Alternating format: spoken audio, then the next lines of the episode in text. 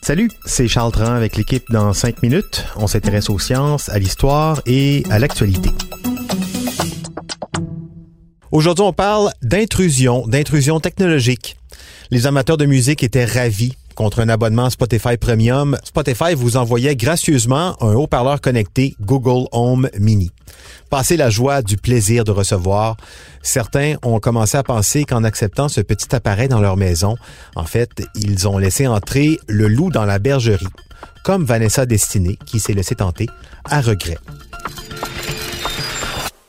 On va y aller d'une expérience un peu plus personnelle. En effet, j'ai finalement succombé au chant des sirènes de la Silicon Valley. C'était un cadeau de Spotify Premium. Donc, le géant de la musique en ligne, c'est allié, s'est mis euh, aux côtés de Google euh, dans une vaste campagne pour récompenser les gens qui sont prêts à payer comme moi 9,99 chaque mois pour écouter 7 ou 8 chansons seulement.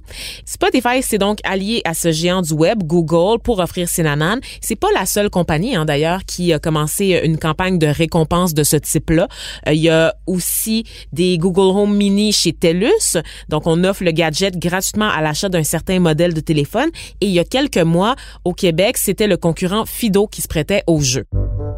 Moi, personnellement, j'ai jamais été attirée par les assistants vocaux, mais force est de constater que en 2019, avec la vie 2.0 euh, qui s'infiltre dans toutes les sphères, j'ai succombé à cet appel-là du Google Home Mini. Et pour ceux qui savent pas, en fait, c'est ça. C'est un outil qui nous aide dans les tâches de la vie quotidienne, qui nous aide à programmer des rendez-vous. C'est à la fois une alarme, un agenda, un thermomètre, un service de haut-parleur. On peut même contrôler les lumières de la résidence avec notre Google, chercher des recettes en ligne pendant qu'on prépare la popote.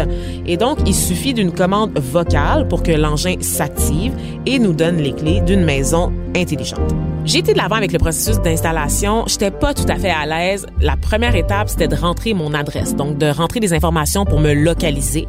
Même si j'ai cherché à rester vague dans l'adresse en rentrant seulement le code postal puis la ville, on voulait absolument mon adresse civique, donc vraiment le numéro pour identifier ma maison sur une carte.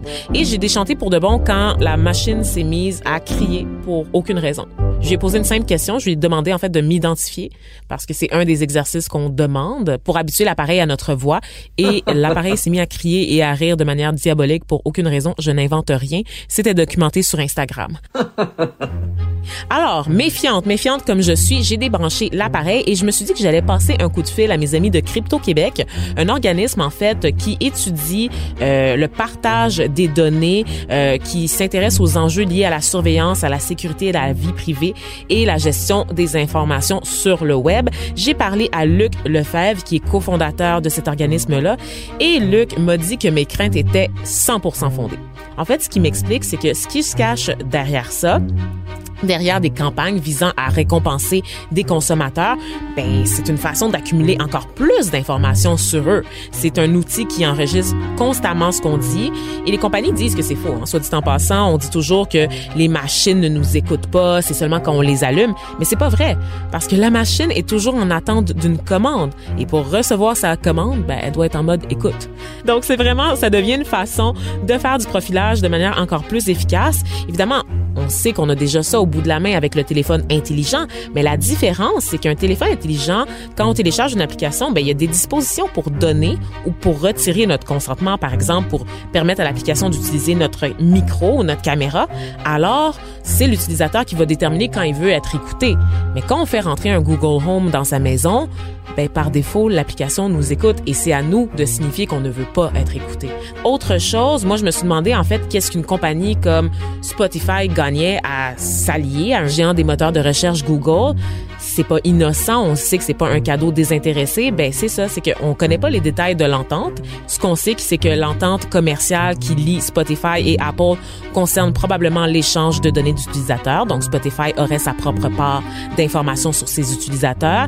Et donc euh, mon ami Luc de chez Crypto Québec m'a confirmé qu'il n'était pas fan. Il a répété à plusieurs reprises que ces machines ne devaient pas rentrer chez nous. Pourquoi? Parce qu'il y a un certain laxisme au niveau de l'encadrement En ce moment, les lois canadiennes concernant la surveillance datent des années 70-80.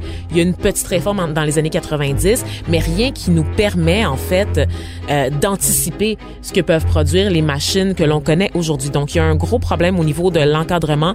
Les gouvernements, qu'ils soient canadiens ou internationaux, hein, c'est pas juste ici, c'est un enjeu qui concerne toute la planète, ont du mal à légiférer là-dessus en ce moment. Donc, c'est vraiment un enjeu de notre époque euh, qu'il ne faut plus malheureusement. Bon, laisser rentrer Big Brother dans sa maison, peut-être, si euh, ça peut euh, nous rendre la vie plus facile.